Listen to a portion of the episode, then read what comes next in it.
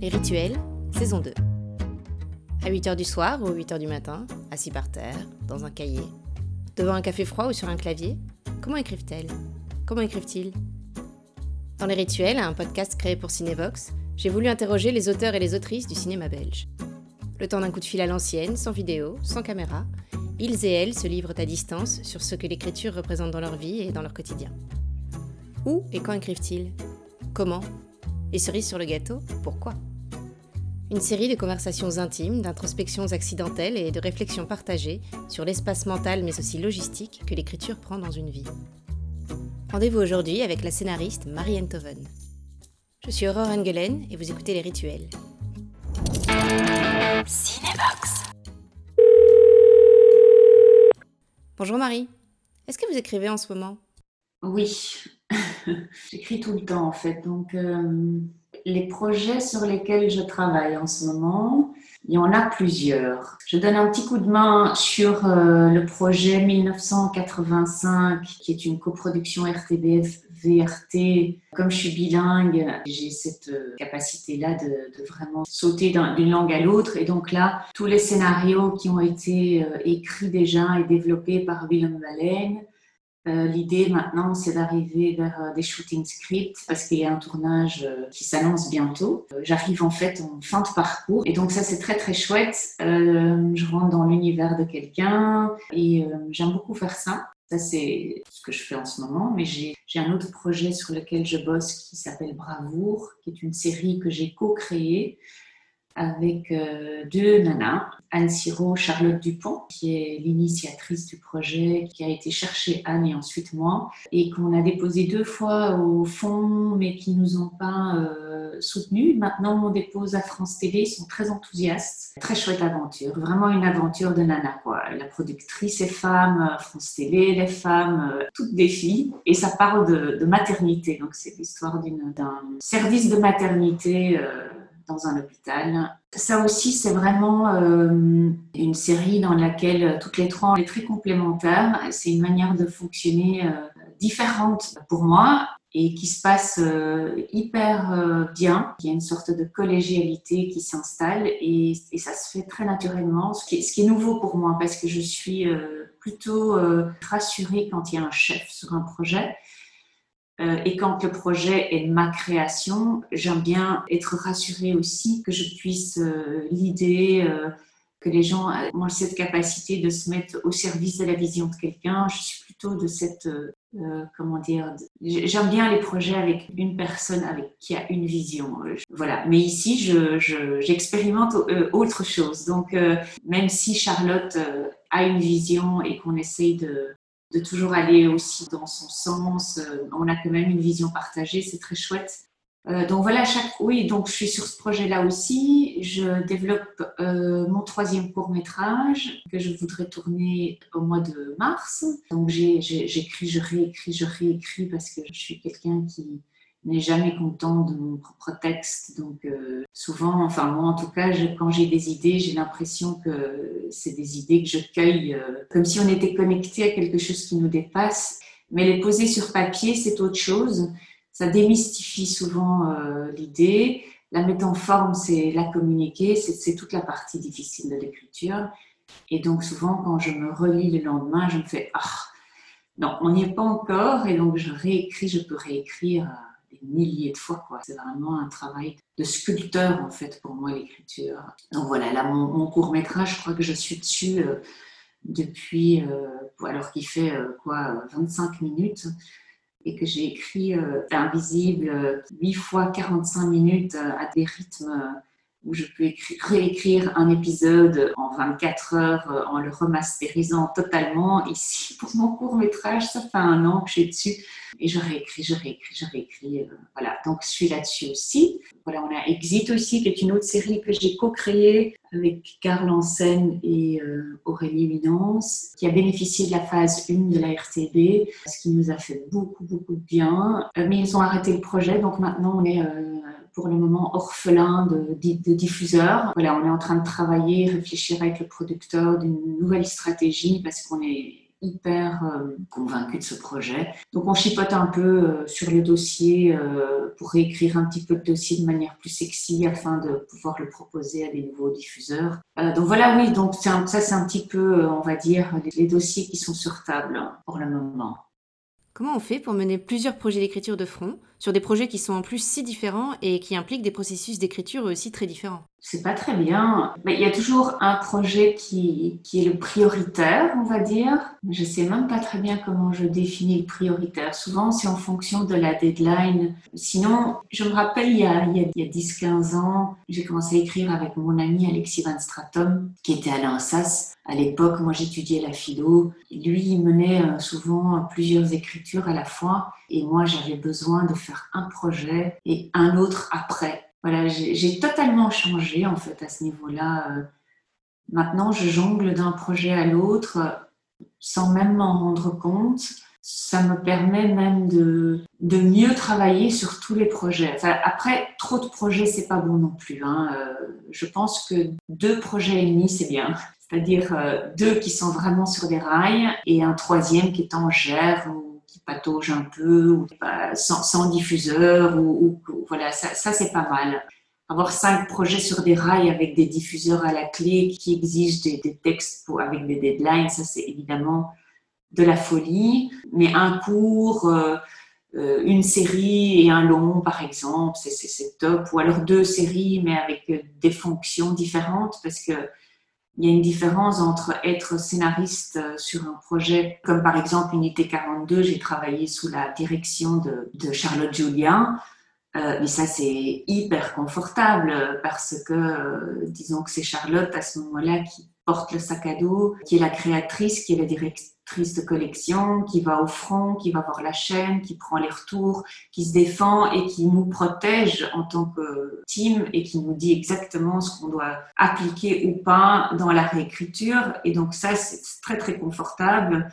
Euh, il y a moyen de faire ça sur un projet et combiner ça avec d'autres projets. Pour Invisible, par exemple, bah, cette fonction-là que je viens de décrire pour euh, Charlotte, c'est celle que je tenais moi. Donc là, euh, le sac à dos, il est beaucoup plus lourd. on se prend les, les, critiques ou les retours. on est au, au, au, front, quoi. Donc on défend le projet, on défend sa vision, on, se bat pour tout ce qu'on ressent au fond de ses tripes. Pour moi, Invisible, c'était vraiment un projet pour lequel j'avais un, un rapport ce n'est que maintenant que je me rends compte de ça aussi, parce qu'il vient de se terminer. J'avais un rapport euh, très maternel en fait. On dit que c'est son bébé, mais c'est vraiment le rapport euh, qui, je pense, euh, résume le mieux ma manière de réagir. C'est-à-dire que quand le projet est en danger, je suis capable d'une force qui me surprend, comme quand on a notre enfant qui est en danger alors que et quand quelqu'un trouve quelque chose dans le projet pour améliorer le projet, pour le rendre plus fort, mieux, je suis tout de suite tellement preneuse. C'est marrant parce que l'ego n'existe plus quoi dans ce sorte de rapport. C'est-à-dire que je suis avide de gens qui cherchent à améliorer le projet et que l'idée vienne de moi ou de quelqu'un d'autre, c'est tellement oublié. C'est vraiment le rapport qu'on a, enfin que j'ai aussi pour mes filles. C'est-à-dire que si un médecin me trouve un remède pour guérir ma fille. Voilà, je suis hyper reconnaissante de n'importe qui qui m'aide à faire grandir le projet. Et toute personne que je pense dangereuse pour le projet, je, deviens très, très euh, sur mes gardes. Enfin, je réponds plus à la question là, je pense en fait. je suis un peu égarée. Ce que je veux dire, c'est que ce lien-là, je peux le faire pour un projet, pas pour deux en même temps. Ça, c'est sûr. On va essayer de comprendre un petit peu mieux ce rapport à l'écriture en revenant en arrière. Est-ce que vous vous souvenez de la première fois que vous avez écrit? Oui, alors euh, j'ai un rapport euh, très spécial. je, pense qu'il est spécial. Euh, j'ai commencé à écrire à l'âge de 13 ans des journaux intimes. Je pense que j'ai 300 exemplaires à la maison. j'ai une relation très compulsive à l'écriture. J'écrivais tous les jours depuis que j'ai 13 ans, j'écris tous les jours. J'ai fait une longue psychanalyse de 15 ans qui s'est arrêtée il y a quelques années.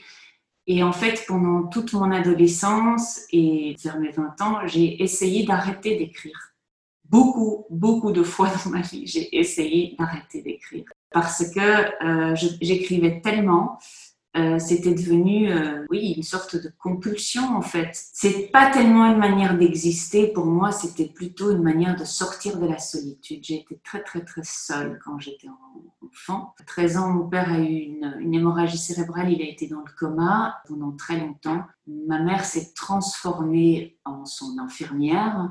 Et moi, j'ai été à partir de là gentiment demandée d'être autonome et adulte. Et ensuite, mes parents sont partis vivre en Afrique du Sud. Et j'ai littéralement vécu seule. Et mon, journal intime était devenu euh, mon seul euh, interlocuteur. Enfin, mon seul, j'avais mes copains, etc. Mais c'est pas la même chose. Et donc, je lui, je m'adressais à mon journal intime. Je, ne dirais pas comment je l'ai appelé, mais je m'adressais littéralement à lui. J'expliquais euh, pas tout ce que je faisais, mais en tout cas, ça s'est transformé comme un, dialogue en fait entre mon journal et moi. Et je n'arrivais pas à décrocher. Donc parfois, je passais trois heures à écrire par jour, mais dans une vie d'une adolescente, c'est beaucoup trop en fait. Euh, et j'avais tellement besoin d'être euh, entendue que ce truc-là était est presque devenu un piège. Et j'ai essayé d'arrêter plusieurs fois parce que je, je passais. Euh, parfois, je préférais écrire, poser sur papier, ça me rassurait tellement comme j'avais une impression que dans ma vie, on, personne se demandait comment j'allais, je voulais tout poser sur papier au cas où un jour on me demande comment je vais. J'avoue que c'est très triste comme situation, mais euh, voilà, ce geste d'écrire est très ancien, très vital évidemment, il est toujours là, mais fait que je suis euh, très confortable dans des journées d'écriture qui peuvent aller jusqu'à des 16 heures par jour. Et la libération que j'ai vécue euh, a été vraiment euh, le jour où j'ai pu transformer mon journal intime en scénario.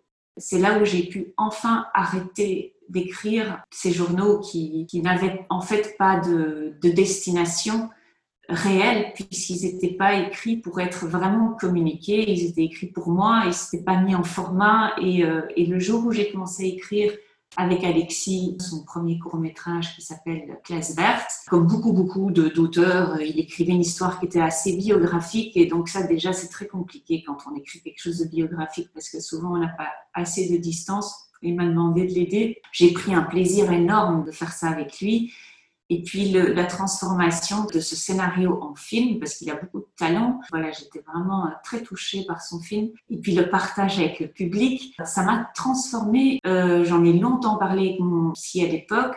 J'ai senti là une sorte de fenêtre qui s'est ouverte pour moi où je me suis dit si je peux transformer cette compulsion que j'ai avec mes journaux vers une écriture qui puisse s'ouvrir vers le monde et qui puisse me mettre en lien avec le monde, parce qu'en fait, je pense que au fond de moi, c'est ça dont j'ai besoin, c'est de partager. Je suis sauvée. On va dire que cette, ce besoin vital s'est transformé en métier. Et ici, avec la série, ça a pris d'autant plus de sens parce que quand on se met à écrire pour la télé et qu'on est rémunéré, on sent vraiment le métier qui rentre, quoi. Et donc, pour moi, c'est juste ça c'est un acte euh, voilà, hyper salvateur et je suis euh, tellement reconnaissante que j'ai pu faire de, quelque chose qui, me tirait enfin, presque vers le bas, quelque chose qui me tire vers le haut aujourd'hui. Et donc, euh, je me sens totalement à ma, juste place. Quoi. Et je suis hyper heureuse de ça, hyper heureuse, parce que quand on trouve un métier qui, qui fait sens, vraiment sens, qui est presque une vraie catharsis pour moi. C'est génial parce qu'en écrivant, je, je, me fais du bien, quoi, en fait. Donc finalement, vous avez transformé une sorte de compulsion, quelque chose de très addictif, en quelque chose de plus productif. Aujourd'hui, est-ce que vous écrivez encore souvent, tous les jours? Alors, je me suis rendu compte que j'ai besoin, en tout cas, d'écrire 3-4 euh, heures par jour. Je rentre dans un état euh, où je suis euh, connectée à mon cœur, à ce qui vibre en moi, mes émotions, à ce qui, ce qui me dépasse. Et c'est en fait la bonne dose. Maintenant, il y a certains projets qui ne permettent pas, quand on est sur des deadlines, il faut dépasser les 3-4 heures, ça c'est évident. Il faut monter jusqu'à parfois du 12 heures par jour et ça ne me dérange pas du tout. J'ai une bonne condition, on va dire. Et à quel moment préférez-vous écrire? Je commence euh, le matin en me levant. ça c'est d'office avec mon café. Euh, d'office, je fais 2-3 heures. Et ensuite, euh, souvent, je fais une pause et je vais courir. J'ai commencé à courir euh, il y a quelques années parce que j'ai besoin de bouger, j'ai besoin de faire du sport. donc je vais courir. Et puis je reviens et je retravaille 2-3 heures, toujours à jeun. Et ensuite, quand j'en peux plus parce que j'ai faim, bah alors je prends mon, premier gros repas, euh, c'est jamais avant une heure, et ensuite, ensuite j'aime bien passer à autre chose, à s'occuper de ma famille, mes enfants, euh, faire des coups de fil, euh, faire mes mails, voilà, lire. ça c'est mon idéal. Est-ce que vous travaillez comme ça pour toutes les formes d'écriture? J'ai parfois besoin de moments de brainstorm. Et là, moi, j'aime bien faire mes brainstorm en me promenant dans les bois euh, avec Aurélie, ma co-autrice. Quand on cale sur un truc, on se promène une heure et en, une heure euh, maximum, on règle le problème. Enfin, moi, j'aime beaucoup euh, faire des brainstorms ailleurs que dans le bureau, en se promenant et, pas, derrière son ordi ou, ou sur des fiches. Je, je sais que on, beaucoup de gens utilisent des post-it et et les trucs pour les séries, tout ça, mais ça prend pas avec moi. Ce, je, préfère euh, me vider totalement de tout et aller me promener et, travailler comme ça, et puis revenir dans le texte tout de suite. Tout ceci m'amène à ma question suivante. Vous écrivez où? Dans mon bureau. J'ai un bureau avec une très jolie vue euh, sur les arbres. La vue est très très importante pour moi. Je ne pourrais pas euh, écrire face à un mur, donc j'ai une fenêtre, je suis face à une fenêtre et je pose souvent, à mon, à mon avis, euh, inconsciemment mon regard euh, vers le loin. Je peux rester assise à écrire comme ça, parfois c'est 6-7 heures sans m'en rendre compte à écrire. Voilà, parce qu'une fois que je suis comme ça, c'est. Je pourrais même écrire avec euh, parce qu'elle maintenant on a déménagé. Je suis dans une maison où j'ai un bureau pour moi. Mais avant, il y a trois ans, on était dans une petite toute petite maison où mon bureau était en plein milieu du salon et donc je travaillais au milieu de, de, tout le monde. Et en fait, je me rends compte que je mettais même pas de casque sur ma tête ou rien. Je suis capable d'écrire, au grand désespoir de ma famille d'ailleurs, avec tout le monde qui crie autour de moi et qui fait d'autres choses. Et le problème, c'est que c'est que j'ai appris à même répondre à des questions sans me rendre compte que je réponds. Par contre, je dis oui à tout. Donc, mes filles maintenant, elles en profitent. Donc, quand elles voient que je suis concentrée, elles me disent Dis maman. Euh. Et je fais oui, oui, oui, oui. Et je réponds. Et donc, elles viennent systématiquement me poser des questions euh, pour avoir des trucs quand je suis concentrée parce que je réponds, euh, mais je n'entends pas. En fait, je n'entends rien autour de moi. Je suis, je suis dans ma scène et je suis, je suis complètement prise euh, émotionnellement et donc euh, le monde autour de moi n'existe plus. Donc je peux écrire dans des cafés, mais c'est vrai que je suis dans mon bureau et parfois j'ai besoin de changer d'air, donc je prends mon ordi et je vais dans, dans des bars. J'adore, j'adore manger à midi dans un resto toute seule où je me fais servir un petit plat et je, je peux continuer à bosser. et alors il y a beaucoup de, beaucoup de bruit autour de moi, mais j'aime bien ça en fait. Comment se fait l'équilibre pour vous entre l'inspiration et la discipline? J'ai ni besoin de m'imposer de discipline parce que, comme j'expliquais, c'est plutôt euh, l'écriture est assez compulsive pour moi, donc c'est la première chose que je fais en, me levant le matin, en fait. C'est très, très, très difficile pour moi de commencer une journée sans commencer par écrire. Même le week-end, même le dimanche, hein, c'est hyper rare. Même des lendemains, des, des, des, lendemains de fête où je commence ma journée par ça. Donc ça, c'est...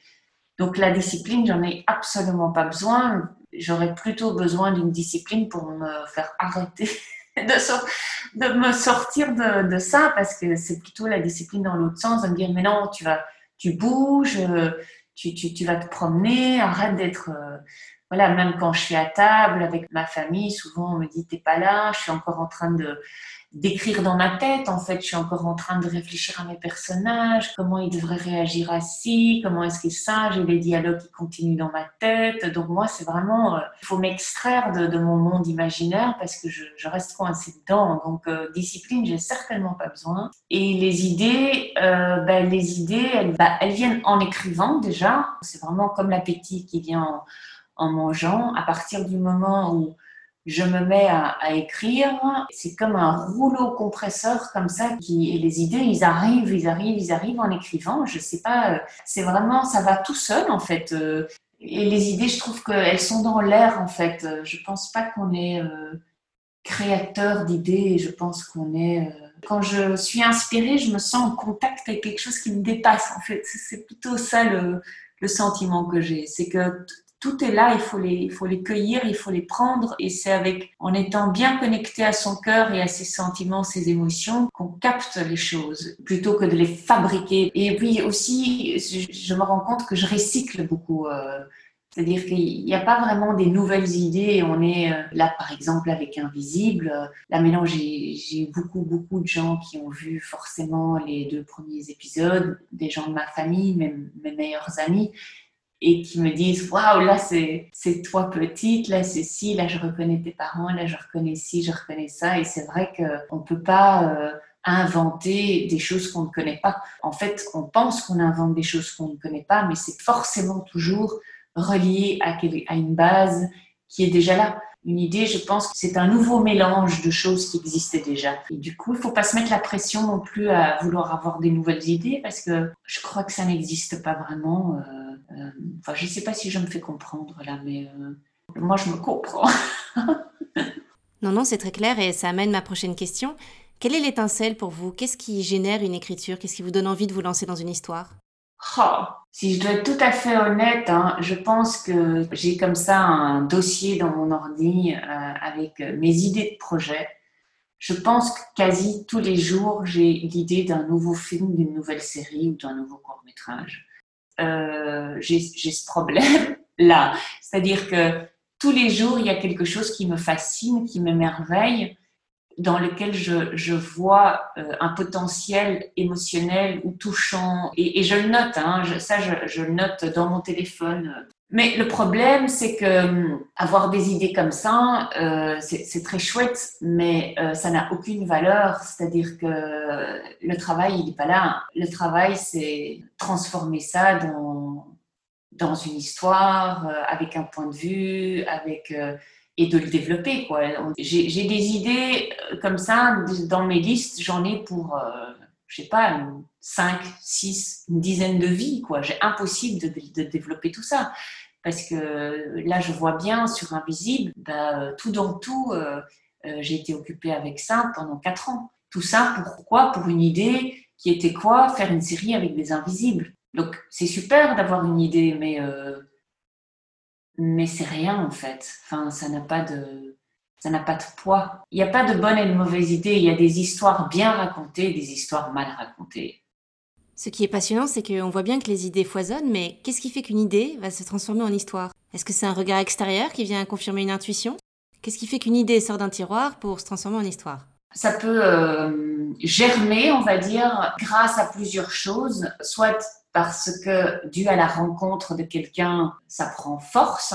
Sur Invisible, bon, j'ai commencé toute seule. Euh, pendant un moment, j'ai posé euh, toutes les bases. Euh, mais quand j'ai rencontré Bruno Roche, il, était capable d'en extraire le potentiel et de, me donner encore deux fois plus envie et deux fois plus de force pour continuer. Et quand quelqu'un vient se greffer sur un projet et, et qui amène sa foi, Bruno, pour moi, c'est vraiment euh, la personne qui a porté avec moi tous les moments difficiles et qui n'a jamais perdu sa foi et qui toujours voyait euh, le potentiel positif, constructif. Ça, ce sont des choses, quand on a quelqu'un qui se greffe sur un projet et qui le, et qui le booste comme ça, ça donne comme un moteur qui, qui vient euh, se rajouter sur le projet, ça aide énormément. Après, il y a des projets où, euh, qui n'ont pas de diffuseur, qui n'ont pas de partenaire, mais qui me reviennent comme une obsession. Je ne vais jamais prendre une idée et m'imposer de la développer. Jamais.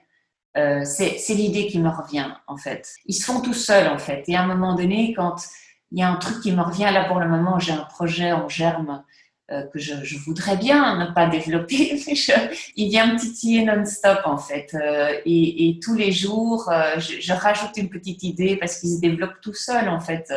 il se développe dans mes rêves, il se développe quand je prends un bain, il se développe quand je me promène et je rajoute tous les jours une petite phrase. C'est parce qu'il y a quelque chose dedans qui me permettra, à mon avis, de grandir. L'écriture, pour moi, a, une fonction vraiment d'extraire ou de thérapeutique, ou je ne sais pas comment, j'aime pas le mot thérapeutique, mais me permet de dépasser des, questions qui me hantent, pour, euh, pour passer à un autre moment, à, autre chose. C'est de la digestion, en fait. Voilà, je pense que ça me permet de digérer aussi. Euh, là, maintenant, j'ai besoin de digérer certaines choses. Je suis dans des nouvelles grandes questions quand je vois invisible, euh, ça parle beaucoup de, de, reconnaissance, d'être vu, de pas être vu, etc.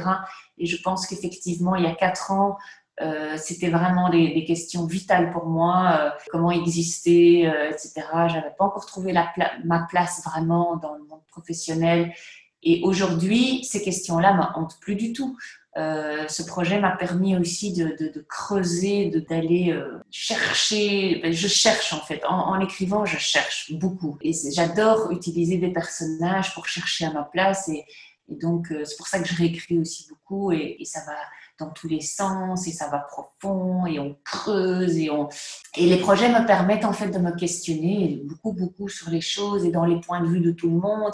Oui mais l'autre il pense comment et oui mais non mais là et, et, en fait voilà là je sens que j'ai un ou deux projets comme ça qui qui résonnent avec mes nouveaux problèmes ou mes nouvelles thématiques euh, qui me questionnent beaucoup, beaucoup euh, sur comment faire ensemble, en fait. Comment réussir des choses ensemble sans être en concurrence. C'est une thématique qui me hante pour le moment. Justement, l'écriture a quelque chose d'excessivement intime et en même temps se performe collectivement. Comment est-ce que vous vivez ce paradoxe entre le fait de raconter des choses très personnelles et de travailler euh, ensemble avec d'autres scénaristes main dans la main? Bah, comme je disais, euh, c'est la confiance dans le sens bienveillance qui permet d'être euh, soi-même et qui permet du coup d'être sincère avec les autres et du coup sincère dans son écriture. C'est quelque chose qui permet une qualité supérieure à un projet. Je suis convaincue de ça. Si on peut pas être soi-même entièrement, on peut pas écrire sincèrement. Et si on peut pas écrire sincèrement, on écrit des clichés et on écrit euh, du lieu commun. Être sincère, euh, c'est tout d'abord être sincère avec soi-même, donc être totalement désinhibé. Bon, moi, je, suis quelqu'un qui a pas peur du ridicule, du tout, du tout. Mais quand même, je peux euh, être réservée quand je sens que je suis face à des gens qui jugent. Je vais me retenir et en se retenant, on passe à côté de beaucoup de choses. Mais du coup, ce qui se passe, c'est qu'on commence une scène, on se met dans la peau du personnage et en fait, ah, d'un coup, euh, ce personnage commence à faire des choses où c'est quand même euh, limite quoi. Et euh, parce que parce qu'au fond nous en fait on peut être capable de choses qui sont très violentes, très très dures, très très horribles et il faut oser être en contact avec ça aussi. Et donc les premières personnes qui me lisent parce que sur Invisible de manière générale, j'écrivais les premières versions. Je posais vraiment la, base, la matière, et euh, Bruno euh, faisait mes, mes, deuxièmes versions en, faisant euh, ce qu'on appelle du milkage. Donc, il essayait d'extraire encore plus de matière en tirant sur le potentiel de chaque chose, en essayant de vérifier si on a vraiment extrait tout le jus. Euh, Nico repassait souvent, il, il, elle aguait. Euh, mais en tout cas, c'était euh, eux euh, qui découvraient parfois des choses euh, qui jaillissaient comme ça. Et on était totalement branchés sur le même genre d'émotion, quoi. Vous avez réalisé des courts-métrages et mis en scène vos propres textes, mais comment réagissez-vous en voyant le passage à l'écran de vos histoires par d'autres réalisateurs ou réalisatrices? Alors, quand euh, je les réalise moi-même, il n'y a pas de choc, puisqu'il n'y a pas de transmission d'une personne à l'autre, et que si je suis pas contente du résultat euh, final, je ne peux en vouloir qu'à moi-même, et euh, ça, je le vis hyper bien. Ici, sur Invisible, le, le passage à la mise en scène, je l'ai sous-estimé totalement. J'ai sous-estimé le lien maternel que j'avais. Je, je, me suis rendu compte que pour une série, la matière est vaste. J'ai écrit toutes les versions de tous les scénarios d'Invisible, il y en a huit. Donc je connais cette série sur le bout de mes doigts. Donc je sais quand il faut changer quelque chose dans l'épisode 3 parce qu'il y a un décor qui fonctionne pas ou parce qu'il y a un interrupteur qui n'est pas au bon endroit ou, et qu'on change là, je sais tout de suite faire le domino et dire dans l'épisode 5 ça a telle conséquence et je peux en très très très peu de temps, donner tous les endroits qu'il faut adapter en fonction. Et cette connaissance-là, on va dire, euh, de la série, il n'y a que moi ou euh, mes co-scénaristes qui peuvent euh, avoir cette rapidité, voilà. Et donc, cette connaissance que j'ai de mon propre projet, un réalisateur qui arrive ne peut jamais rattraper ça. Cette synchronisation ne se fait pas. Et donc, j'ai senti à quel point il se retrouve paumé dans une matière beaucoup trop vaste. J'ai tellement remasterisé chaque épisode, j'ai tellement rebattu toutes les cartes de tous les épisodes que moi, le désordre dans, dans les huit épisodes invisibles, ça me dérange, mais Absolument pas, puisque je n'ai fait que ça. C'est comme jouer au Lego. J'ai joué au Lego pendant quatre ans. C'est un jeu d'enfant pour moi. Donc, quand à un moment donné, le réalisateur doit adapter quelque chose sur le tournage et qu'il a cinq minutes pour prendre la décision d'un truc qu'il faut changer ou pouvoir euh, être euh, fonctionnel par rapport à, je sais pas, aux costumes, aux acteurs, à, une temporalité, etc. Il, est, il est perdu, il sait pas prendre la décision en fait. Donc j'étais euh, sollicitée euh, très très très souvent à refaire. J'entends aussi le réel qui dit qu'il en a souffert. Moi j'en ai souffert aussi en fait parce que le fait de ne pas avoir prévu d'être présente sur le tournage, il y a eu des pertes de sens, il y a eu des pertes de temps et surtout de l'insécurité. Donc euh, à, refaire, je serai sur le tournage euh, dans une fonction qu'on appelle euh, showrunner ou directeur artistique. Avec Canabella aussi, on a regardé est-ce que c'est nécessaire que je sois là? Et donc tout le monde était parti de l'idée que c'était pas nécessaire. Et je pense que c'est une erreur de notre industrie de penser que le créateur n'est pas nécessaire pendant le tournage. Et donc, je me suis engagée sur d'autres projets, mais en fait, le projet me rappelait quasi tous les jours à l'ordre. Et voilà, donc ça, j'en retiens, je retiens une chose, c'est que le créateur ou une des personnes qui est à la base, en tout cas, euh, du projet, ou qui a suivi l'écriture, doit suivre le processus jusqu'au final cut. Ça, c'est une, euh, vraiment une évidence pour moi. Pour les séries, hein, je dis, parce que la matière est trop grande. Donc, cette passation est, difficile, elle est, elle est compliquée. J'ai une dernière question, Marie. Pourquoi écrivez-vous? Pourquoi j'écris? Euh, eh ben oui, bah, ça rejoint euh, ce que je disais sur les. euh, j'ai commencé à écrire quand j'avais 13 ans et que mon père était dans le coma, mes journaux intimes, et c'était, je pense, une question de sortir de, ma solitude. Voilà, j'étais très très seule et donc tous les jours je m'adressais à mon journal comme à une personne et je lui expliquais ce que j'avais vécu aujourd'hui, mes tristesses, mes émotions des petites choses que j'avais retenues, euh, des petits morceaux de conversation, euh, euh, des choses qui m'ont touchée. et voilà, c'était vraiment une, un appel à. Voilà, c'est vraiment à la sortir de ma solitude. Ouais, c'est vraiment ça. Merci beaucoup, Marianne Toven, d'avoir partagé avec nous vos rituels. Et merci à vous de les avoir écoutés. Si vous les avez aimés, n'hésitez pas à vous abonner au podcast, à en parler autour de vous et à lui mettre plein de belles étoiles. À bientôt. Cinebox.